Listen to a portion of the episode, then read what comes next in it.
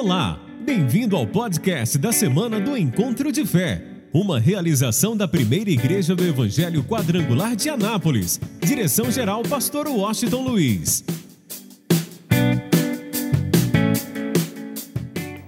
Atos capítulo 4, versículo 24 diz assim: E ouvindo eles isto, unânimes levantaram uma voz a Deus e disseram: Senhor, tu és o Deus que fizeste o céu e a terra e o mar e tudo o que neles há. Que dissestes pela boca de Davi teu servo: Porque bramam os gentios e os povos pensaram coisas vãs? Levantaram-se os seis da terra, e os príncipes se ajuntaram a uma contra o Senhor e contra o seu ungido, porque verdadeiramente contra o teu santo filho Jesus, que tu ungistes, se ajuntaram não só Herodes, mas Pôncio Pilatos, com os gentios e os povos de Israel, para fazerem tudo o que a tua mão e o teu conselho tinham anteriormente determinado que se havia de fazer. Agora, pois, ó Senhor, olha para as suas ameaças e concede aos teus servos que falem com toda ousadia a tua palavra. Enquanto estendes as tuas mãos ou a tua mão para curar, e para que se façam sinais e prodígios pelo nome do teu santo filho Jesus. E tendo orar, orado, moveu-se o lugar em que estavam reunidos, e todos foram cheios do Espírito Santo, e anunciavam com ousadia a palavra de Deus. E era um o coração e a alma da multidão dos que criam, e ninguém dizia que coisa alguma dos, do que possuía era sua própria, mas todas as coisas lhe eram comuns. E os apóstolos davam com grande poder testemunho da ressurreição do Senhor Jesus. E em todos eles havia abundante graça. Não havia, pois, entre eles necessitado algum, porque todos que possuíam herdades ou casas, vendendo-as, traziam o preço do que fora vendido e o depositavam aos pés dos apóstolos. E repartia-se a cada um segundo a necessidade que cada um tinha. Então José, combinado pelos apóstolos Barnabé, que traduzido é filho da consolação, levita natural de Chipre, possuindo uma herdade, vendeu-a ou uma propriedade e trouxe o preço e o depositou aos pés dos apóstolos. Digam amém.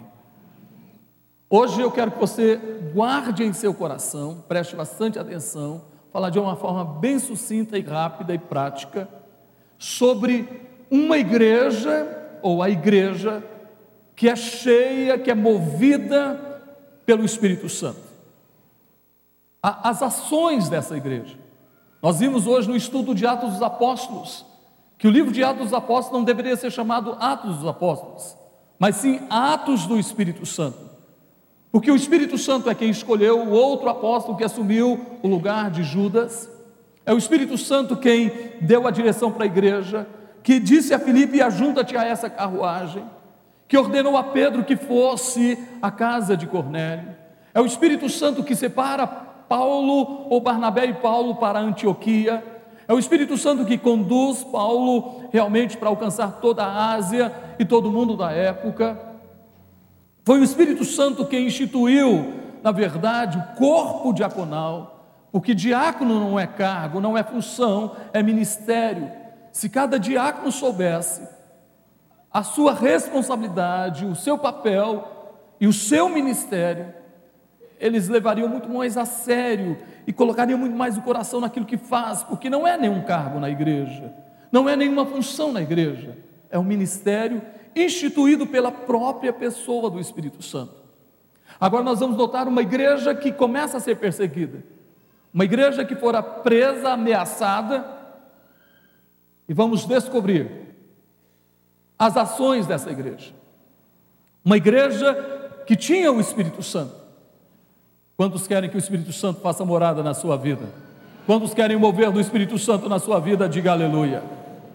Nós vamos observar que a primeira coisa que essa igreja fez, logo depois que Pedro foi solto, depois de ser ameaçado, nós vamos notar que essa igreja, a igreja primitiva, ou a igreja segundo o coração de Deus, é uma igreja que ora, é uma igreja que entende a força e o poder da oração.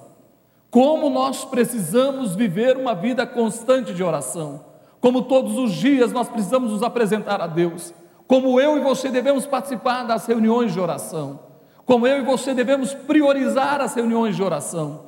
como devemos ser uma igreja que a, a, a reunião maior não é uma reunião que fala de prosperidade, que fala de cura divina, fala de libertação, mas é a reunião de oração. Essa deve ser, isso deve estar no nosso coração como igreja.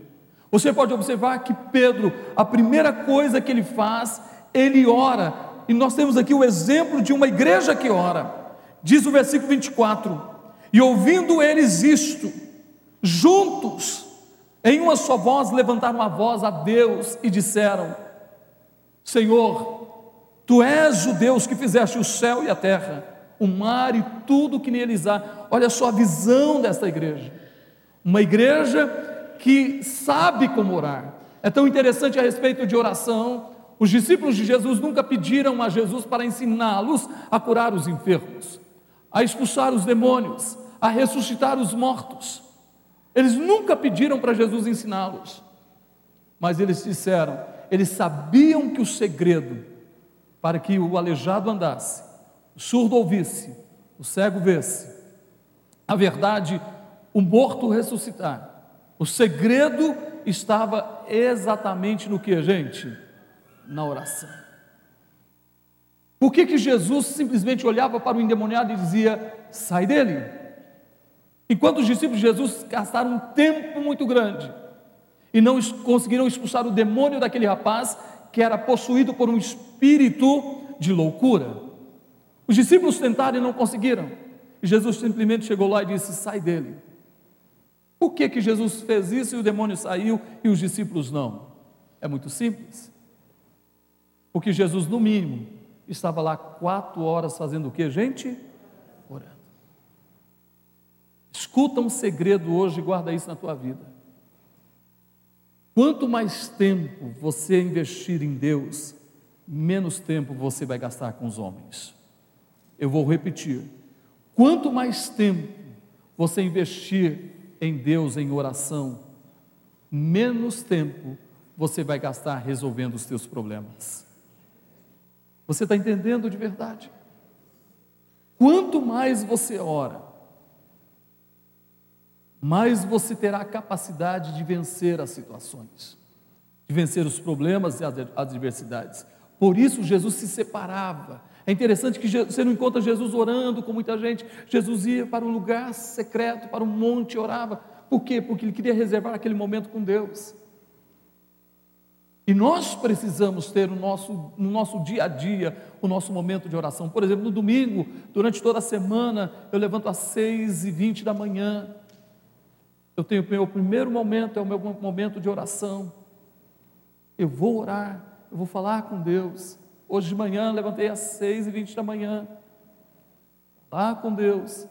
Eu vou orar, me preparar para o dia de hoje, buscando em Deus uma direção para trazer uma palavra ao coração de vocês. Uma palavra que já estava no meu coração já há algum tempo. Mas eu preciso, Senhor, eu preciso que o Senhor me dê graça e sabedoria. Por isso nós vamos observar que essa igreja, a igreja primitiva era uma igreja que orava e que sabia orar, tinha aprendido com o próprio Jesus. Segunda coisa, nós vamos observar que essa igreja sabia orar, sabia de verdade como orar. E você pode observar, por exemplo, o versículo 29. Essa igreja, na sua oração, não está pedindo cura, não está pedindo solução de problemas, não está pedindo a casa própria, não está pedindo prosperidade financeira. Olha a oração dessa igreja, escute bem, eles pedem poder para pregar o Evangelho, para anunciar a palavra. Olha o que diz o versículo 29. Agora, pois, ó Senhor, olha para as suas ameaças e concede aos teus servos que falem com toda ousadia o que? a tua palavra. Sabe o que essa igreja estava pedindo? Senhor, nos dá autoridade, ousadia, para pregar a tua palavra. Essa igreja sabia da sua missão, da sua responsabilidade. E o que eles estavam pedindo é esse poder, essa coragem, essa ousadia para pregar a palavra. Uma segunda coisa que essa igreja, na sua oração, sabe o que pedir, olha só, o versículo 30: Enquanto estendes a tua mão para curar, e para que se façam sinais e prodígios pelo nome do teu santo filho Jesus Cristo. Senhor, me dá poder, autoridade, ousadia para falar do teu nome, para pregar, para anunciar, e me dá poder para curar os enfermos, para que sinais e prodígios aconteçam através da nossa vida. Alô, diga para o teu irmão, meu irmão, em Jesus você pode realizar milagres, meu irmão. Você pode orar, não é só o pastor, não é só os pastores, não é só os diáconos, não só os intercessores, alguém que tem, tem alguma função, algum trabalho na igreja, todos nós, levanta a tua mão e diga: Eu posso, diga: Eu posso realizar milagres. Olha, no nome de Jesus, você pode ser usado por Deus para realizar mi milagres. Mas para isso, meu irmão, diga para alguém que está do teu lado: você precisa orar, meu irmão. Você precisa aprender a orar. Nós precisamos aprender a orar. Nós precisamos investir tempo nesse relacionamento com Deus. Isso vai fazer na nossa vida aí a grande diferença. Alô, Jesus disse: Eu vos dou poder. É só para quem quer. Levanta a tua mão. Sabe o que Jesus disse? Eu vos dou poder. Sabe o que Jesus disse? Em meu nome vocês curarão os enfermos. Alô, eu tenho certeza que nesta manhã, nesta hora, Ele já está curando gente agora. Ele está curando pessoas que precisam de uma cura, de um milagre, porque no nome de Jesus há poder para curar, no nome de Jesus há poder para libertar, no nome de Jesus há poder para salvar, no nome de Jesus há poder para transformar. Eu creio no nome de Jesus. Quem crê? Quem crê no nome de Jesus? Quem crê que neste nome há poder, aplauda Ele bem forte em toda a tua vida. Mas vamos observar. Deus olha para o coração desta igreja, uma igreja que ora, uma igreja que sabe orar, e por isso Deus traz respostas a essa igreja. Diga para o teu irmão, meu irmão, tua oração não pode ficar sem resposta, mas não pode mesmo, tua oração precisa ter resposta. Olha só que coisa fantástica. Versículo 31. E tendo orado, o que, que aconteceu, gente? Tremeu, moveu-se o lugar em que estavam, e o que aconteceu? O que, que aconteceu, gente? Eu acho que você não entendeu. O lugar onde eles estavam tremeu, moveu-se, porque essa igreja sabia orar. Essa igreja tinha um foco naquilo que era mais importante.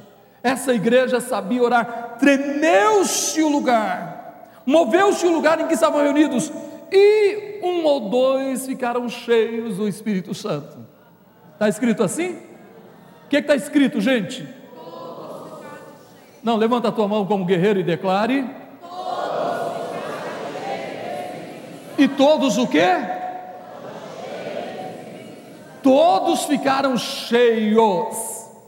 Mas eu estou falando de uma igreja que tem sede, que quer, que busca, que ama, que sabe que Deus é tudo na sua vida. Todos ficaram. Quantos querem ser cheios do Espírito Santo? Quem quer transbordar do poder do Espírito Santo? aplauda Ele bem forte, diga aleluia, diga glória a Deus. Vamos lá. Nós vamos observar que essa igreja cheia do Espírito Santo, essa igreja que ora, essa igreja que realmente sabe orar, essa igreja que tem resposta de oração, é também uma igreja de atitude. É uma igreja de atitude. E a primeira coisa nós encontramos no versículo 32. É uma igreja que tinha comunhão. Tinha tudo em comum. Não tinha duas visões nessa igreja. Não tinha divisão ou duas visões. Havia uma só visão. Era uma igreja que tinha comunhão, ok? É uma igreja que vivia em comunhão. É uma igreja que não olhava apenas para o seu umbigo, é uma igreja que olhava para o próximo, que olhava para os seus irmãos. É uma igreja que estendia a mão. Então, olha só o que diz o texto. E era um o coração, e a alma da multidão dos que criam, todo mundo que ia chegando, passava a ter o mesmo coração, a mesma visão, e ninguém dizia que coisa alguma do que possuía era sua própria, mas todas as coisas lhe eram comuns. Era uma igreja abençoadora. Olha, nós precisamos nos tornar uma igreja abençoadora. Cada dia com muita sabedoria, com muito discernimento, nós precisamos ser uma igreja abençoadora. Como nós precisamos abençoar uns aos outros. Diga para o teu irmão assim, meu irmão, eu quero ser bênção na tua vida. Como eu devo abençoar realmente o corpo de Cristo espalhado pela terra? Sabe uma das coisas, nós somos frutos, nós somos frutos do amor da igreja americana. A igreja americana investiu em um casal, Haroldo Williams e esposa, e Mary Williams, para vir para o Brasil, para abrir a igreja do Evangelho Quadrangular. Olha, hoje nós estamos em mais de 140 países, graças à visão de uma mulher, a missionária Aimee. Uma mulher, uma mulher teve uma visão. E ao ter a visão, ela tomou posse da missão e transfere a visão e a missão para todos. E nós estamos aqui, sabe, uma igreja que investe, que tem o um coração aberto para investir. Por isso, levanta a tua mão e diga: Eu nasci, para ser bênção. Diga: Eu nasci, eu nasci de novo para ser um abençoador. Então aplauda o Senhor bem forte. Vamos lá. Uma igreja que tem a atitude da comunhão, mas também é uma igreja que sabe, que encarna, que toma posse, que cumpre a grande comissão. Qual que é a grande comissão, gente? Qual é a grande comissão? A gente fala, olha, você precisa cumprir a grande comissão. Qual que é a grande comissão? Jesus disse: Ide e fazei e de pregai o Evangelho. Essa, levanta a tua mão e diga: Esta é a missão de todos nós. É a grande comissão, todos nós, sem exceção, temos que viver essa grande comissão. Pastor Fernando disse uma coisa interessante, olhe para mim para você entender. Que tem muita gente que acha que fazer missões é ir para a África, para a Índia, para a China, Ok? E ele diz o seguinte: quando alguém vem falar comigo, fala assim, pastor, eu quero fazer missões, eu quero ser um missionário. Primeira pergunta que ele faz: qual é a sua igreja? Que cidade que é? Quem é o seu pastor? O que que você faz na igreja? Qual o seu trabalho na igreja? Ah, pastor, sabe uma coisa? Isso é muito comum. Pastor, minha igreja não dá oportunidade. Eu não faço nada porque minha igreja não dá oportunidade. Aí ele falou ontem assim: sem vergonha. Sua igreja não dá oportunidade? Que dia que sua igreja te proibiu de bater de porta em porta e pregar o Evangelho? Mas tem, tem gente que acha que a oportunidade é estar aqui no altar, pregando, e acha que ele tem que estar aqui. Se ele não está aqui pregando, cantando, tocando, ele não tem o quê? Ele não tem oportunidade. Meu irmão, eu e você temos uma oportunidade muito grande de pregar o lá na faculdade, Olha, a igreja fantástica, a igreja quadrangular é tão fantástica. Eu vou trabalhar com o pastor Micael, com quem trabalha em faculdade. Nós temos na nossa Secretaria de Missões uma coisa que chama. É um trabalho mesmo para a universidade. E tem um.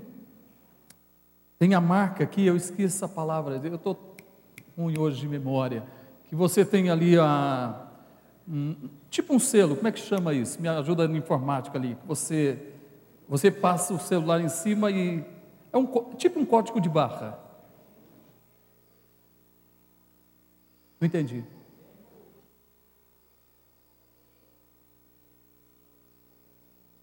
Coach? É. Então, simplesmente você passa, você reúne os alunos da faculdade, fala assim: leva o seu celular. Leva o seu celular. Aí, vamos ter uma reunião, eu quero que ninguém pode ficar sem levar o celular. Aí quando chega lá, passa, pega o celular e passa aqui no um scanner, né? No scanner, passa o scanner, todo o material, todo o material é ministrado, que é ministrado, aparece no celular da pessoa na hora, ok? Na hora. Então ele está com uma apostila, mas toda a apostila já aparece no celular da pessoa. Todos nós podemos fazer na faculdade, com os vizinhos, com os amigos. Todos nós temos oportunidade.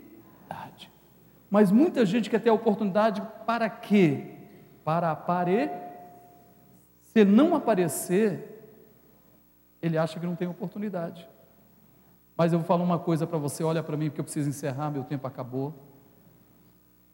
Sabe, sabe o que Deus está fazendo? Deus está olhando para os escondidos dele. Sabia que tem muita gente escondida de Deus que não aparece, que nunca subiu aqui no altar e que vai ser muito mais recompensado do que muita gente que subiu no altar? Sabia disso? São os escondidos de Deus. Eu quero fazer uma pergunta: tem escondido de Deus aqui? Você nunca subiu no altar, mas você está fazendo a obra de Deus, você está cumprindo o propósito de Deus, está cumprindo a grande comissão.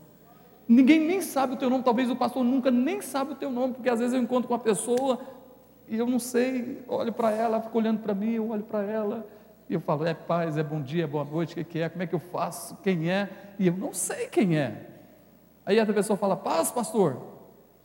Aí eu, paz, ou então eu já falo paz logo, né? Logo de cara, a pessoa olhou para mim, eu não sei quem é, eu já falo paz, ou bom dia, ou boa noite, ok? Mas de preferência logo paz para não errar mesmo, né? Então, e, e essa pessoa de repente faz um excelente trabalho e não aparece. Alô? Deixa eu falar uma coisa para você. É muito melhor ser um escondido de Deus. É muito melhor. Ninguém vê o seu trabalho, ninguém nem reconhece, mas os olhos de Deus tudo vê. Alô? Porque quando a gente está aqui, escuta aqui, quando alguém faz alguma coisa aqui na frente, ou canta, ou prega, o que, que ele aguarda, gente? O que, que ele aguarda? No mínimo ele aguarda, nossa, sua mensagem hoje foi nota 10, você pregou muito bem. Nossa, mas você cantou bonito hoje, hein? Quando isso acontece, você já recebeu o que? A sua. Eu, por exemplo, eu não gosto de elogio. Eu sou sincero com vocês. Eu não gosto de elogio. Eu, quando a pessoa me elogia, eu, eu tenho vontade de enfiar a cara na. Eu não gosto, gente. Porque eu acho que todo elogio deve ser dado a quem, gente? Tudo é Ele, eu não sou nada, você não é nada, nós não somos nada, gente. A gente é pó. Se não for Deus na minha vida, se não for Deus na tua vida, nós estamos perdidos, gente. Se não for Deus na nossa vida, a gente está acabado. Que expectativa nós temos? Que esperança nós temos? Mas levanta a tua mão e diga: Cristo em mim, a esperança da glória. Diga mais forte. Então aplauda o Senhor de toda a tua vida.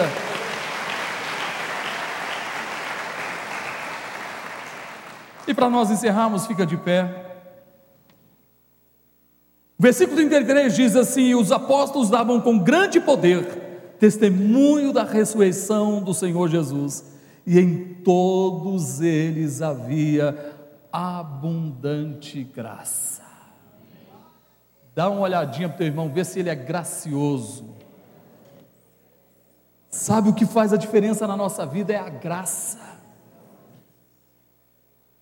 Por isso eu ainda gosto das músicas do tempo do baú. Lembra? A graça de Jesus jamais me faltará, jamais me faltará, jamais me faltará. Eu canto noite, dia, dia e noite sem parar, com muita alegria. A graça de Jesus jamais me faltará. Jamais me faltará onde?